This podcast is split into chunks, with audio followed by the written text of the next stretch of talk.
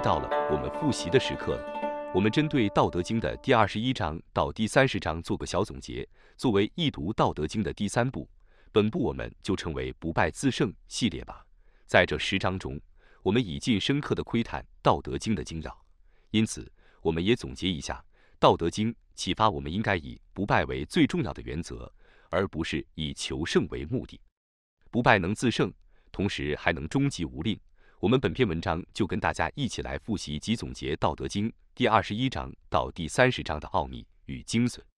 第二十一章：孔德之容，为道是从。天地万物始于恍惚混沌、无为万物之时，运行中都有一定的脉络、轨迹与遵循的道法。比较生活化的理解，就是我们必须建立一套虚实共存的认知体系。例如，在与人洽谈合作的时候，某些人已经习惯了一种思维，就是只要有半点虚，那就绝口不再谈下去；或者某些人在谈合作，一开始就是看能不能马上看到钱，看不到可以立即收入的，就立马转身就走。上述中从效率来看是有一些道理，但是实际的情况呢？我们所见所得的实物，在最初的时候都是从虚的所构成的，例如一个想法、一种需要、一种用途。一个理由，所以才有了所见所得的事物。这跟过程都有一定的定数、法理、现象。这个道法才是我们必须要理解、认清与学会的。第二十二章：夫为不争，故天下莫能与之争。事情都存在两面性。当我们以为直的、美丽的、完整的、丰富的才好的时候，我们要回头来看，我们所谓好的，其实只是我们的欲望。它不会是事情的本质，所以也更不会是道法与价值所在。我们应该从相反的角度去入手，我们才能有更大的机会去获得我们想要的结果。例如，在工作与团队中，我们自己做的最多，成就最大，通常我们就会自以为然地认为，我们就应该获得最大的表彰、奖励、回报。我们所以为的合理，其实都只不过是满足我们自身的欲望。如果我们采取相反的思维，我们做的最多，取的最少，同时我们又把功劳全部都归给身边的一起努力的人，那看似我们争取的最少，实际上我们所获取的是超乎我们所能想象的。第二十三章：惜言自然。话语是有力量的，所以我们看到别人与我们想法不同的做法，我们就很习惯的会去议论，觉得人家不对，甚至忍不住会去建议改变。与其我们花力气用嘴巴去改变，还不如我们可以从所直接看到的，从时间或未来的角度去发掘事情背后的脉络本质。既然我们所看到的已经发生的事情都有它的理由，我们何不从这些背后的本质来思考我们自己该做的，包含等待或者提前做好准备，等待我们合适出手的时机。第二十四章：自法者无功，自矜者不长。想要看得更远，我们忍不住就会去垫脚，越是垫脚就越发不能持久。想要成名，怕别人不知道自己，就越发的去表彰自己、彰显自己、炫耀自己。我们以为别人被我们影响、被我们改变了，其实我们认真想想，别人并不是被影响，别人其实也就是用看戏的角度在看我们、理解我们而已。所以，如果我们想要成功，我们就要避开不要去产生。会让别人厌恶的事情，例如争功、比较、攻击、炫耀。理由很简单：我们与人同事，如果我最会做，我应该拿的最多，我比较厉害，都是因为我才能成功。那如果你是我的同事，你会怎么想？第二十五章：人法地，道法自然。人不为地，乃得全安；地不为天，乃得全载；天不为道，乃得全。道不为自然，乃得其性。所以，自然之道是一切的终极。天大，地大，道大，人也大，人居其一。天地道之所以大，在于可容宇宙一切美与恶。那如果人也大，人可以容得下什么？因此，在生活中，我们应该对身边的人拥有更多的包容与理解。他们不好的，我们能接受；他们喜欢的。我们不用与其争夺，他们所畏惧、不喜欢的，我们也不用强加。人的属性各有不同，每一种事情都会有适合的人来做，我们只要随他们所好来做稳妥的准备即可。如果我们要做大事，那我们只要把人与人、人与事、事与物的关系安排好，我们与其劳碌，还不如造事布局，以无为之为，顺应成事。第二十六章：轻则失根，躁则失君。稳重、厚重、小心、谨慎是根本，做好完全准备跟义愤起身发动战争是两种截然不同的个性。对应到生活中。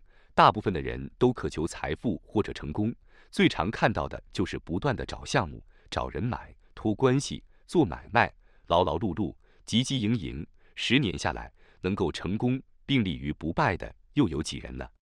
所以应该先厚重的做好完全的准备，再伺机轻身的去应变周旋，非不得已不轻易起争端，只有日积月累才能成大事。在人与人相处之间，轻则失臣。失君，躁易失臣；失君，作为领导，轻率躁动便容易失信于部署；作为部署或员工，轻率及躁动便也容易失去领导的信任与托付。总而言之，完全的准备及持续的积累，才是不败自胜的关键。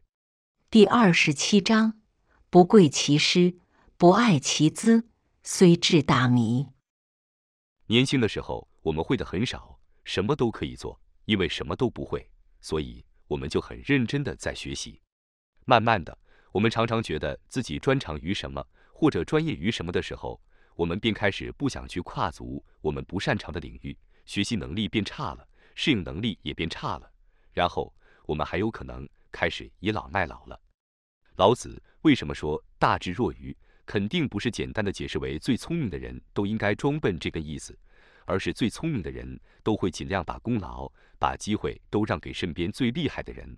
如果非得自己动手，真正聪明的也会与时俱进，不断的寻找别人最好的方法，或借鉴别人失败的原因，用最简单的方法来把事情干成，而不会终日以自身的技能或方法为重。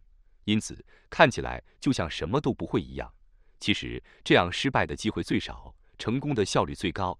把机会跟功劳都让出去，还能让身边的高手更容易同心同德，所以才说大智若愚。第二十八章：普散以为官长，则大智不割。天地始于阴阳，阳中有阴，阴中有阳，阴阳相生谓之道。做人应该刚柔并济，而非软硬相碰；行为应该是非有度，而非黑白对立；处事应该荣辱度外，而非心存毁誉。阳刚、善良、荣耀，这些都是更容易被推崇的。最为领导人或者想成就一件大事，内心最好不要被这些虚荣假象所蒙蔽。因此，才说优秀的领导人应该随时常保一颗单纯朴素的心，看清利弊得失关系，能够不被虚名绑架，能够把名利用起来，也能够把名利让出去。那这样怎么可能不能成为众人推举的领袖？又怎么可能不能成就大事呢？第二十九章：欲取天下，不可为，不可执。君王以夺取天下为志，我们可以把天下这个目标换成心目中女神、男神。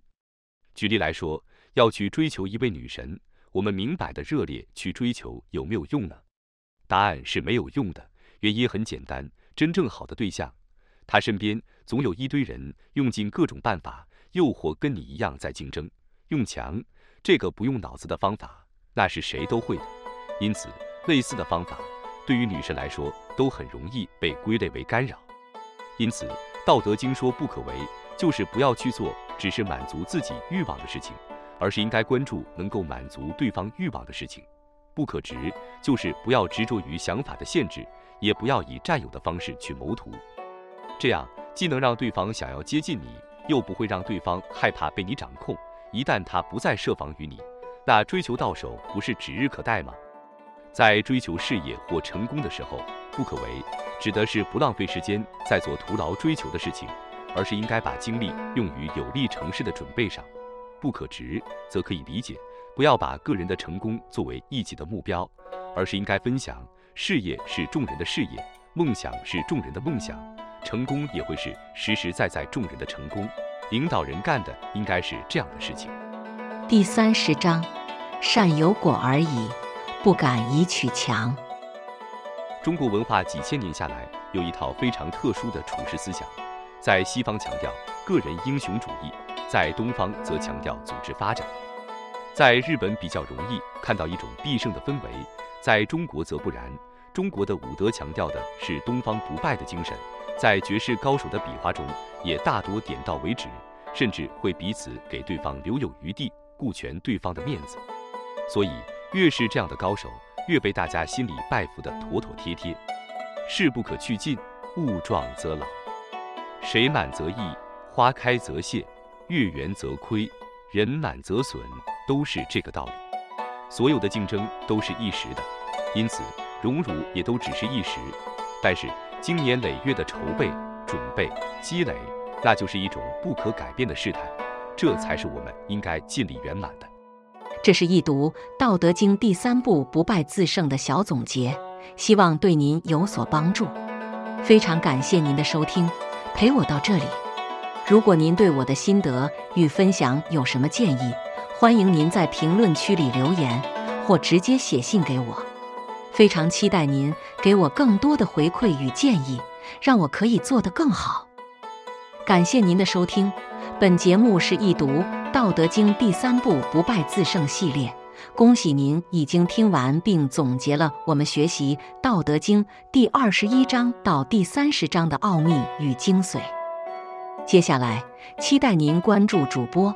接着订阅收听我们的易读《道德经》的第四部“成者无欲”系列，深入挖掘《道德经》的智慧与奥秘。